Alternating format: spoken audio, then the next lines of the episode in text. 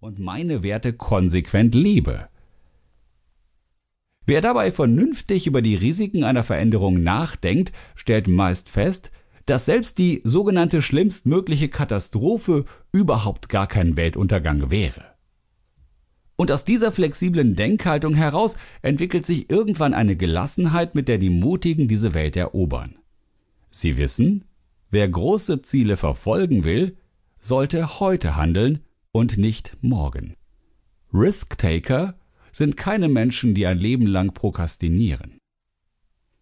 Die meisten Menschen drücken sich ein Leben lang davor, das Leben zu leben, das sie sich eigentlich wünschen.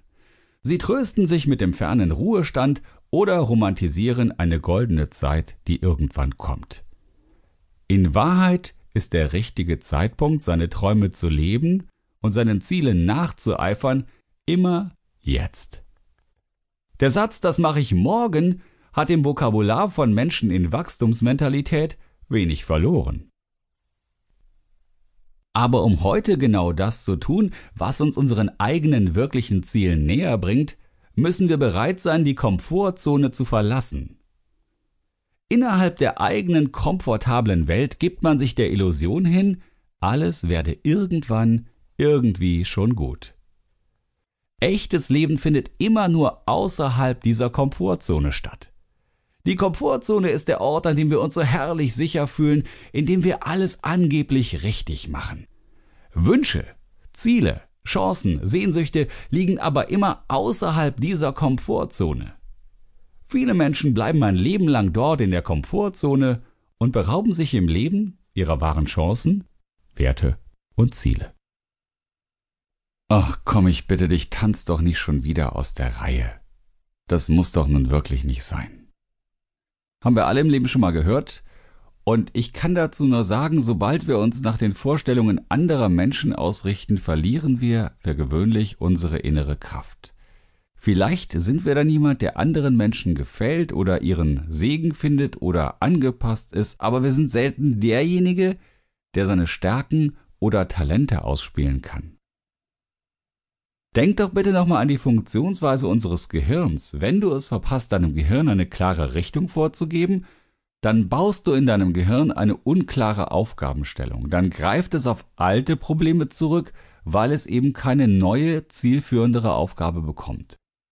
Es bearbeitet dann alte Baustellen, weil es keine reizvollere Aufgabe abarbeiten darf. Wir sollten es also deswegen mit unseren wahren Zielen und Wünschen kraftvoll beschäftigen. Wenn wir es mit den Aufgaben anderer Menschen beauftragen, dann wird sich wahre Motivation vermutlich nicht einstellen. Der eine macht es allen in der Firma recht, der nächste verhält sich immer regelkonform und wieder ein anderer neigt dazu zu beschwichtigen, ja, ich habe Angst, ich könnte die Gunst verlieren, und manch einer hat vielleicht auch den Wunsch, eine Beziehung nicht durch allzu viel Ehrlichkeit zu zerstören. Wachstumsmentalität und eine flexible Denkhaltung korrespondieren aber immer mit innerer Aufrichtigkeit und Klarheit, korrespondieren mit einem klaren Auftrag an unser Gehirn, dass wir das tun, was wir wirklich lieben und wollen. Nur so zielen wir in genau die Richtung, die zu uns passt, nicht zu anderen. Sokrates hat mal geschrieben, erkenne dich selbst. Wer sich selbst erkennt, der weiß, was für ihn nützlich ist, und der vermag zu unterscheiden, was er kann und was er nicht kann. Wenn wir Menschen an etwas irre viel Spaß haben, dann lernen wir erfahrungsgemäß viel schneller. Dann saugt unser Hirn diese Infos auf wie ein Schwamm. Wir können uns kaum dagegen wehren, die Dinge einfach aufzunehmen. Diese Erkenntnis ist sehr entscheidend für alle Veränderungs- und Lernprozesse. In unserem Kopf werden bei Begeisterung deutlich schneller und nachhaltiger neue Trampelpfade angelegt. Dabei bedarf es natürlich immer auch der Wiederholung, damit sich oben im Hirn neuronale Netzwerke verfestigen können. Um neues Verhalten auf Dauer zu stabilisieren, bedarf es also zweier entscheidender Faktoren. Erstens, die Lernerfahrung muss uns emotional berühren oder begeistern. Das ist die Geschichte mit der Liebe, dann lernt man die Sprache sehr, sehr schnell. Und die Lernerfahrung braucht immer auch Wiederholung. Selbst wenn man sich verliebt, wird man das ein oder andere Wort nicht gleich nach dem ersten Mal hören können. Training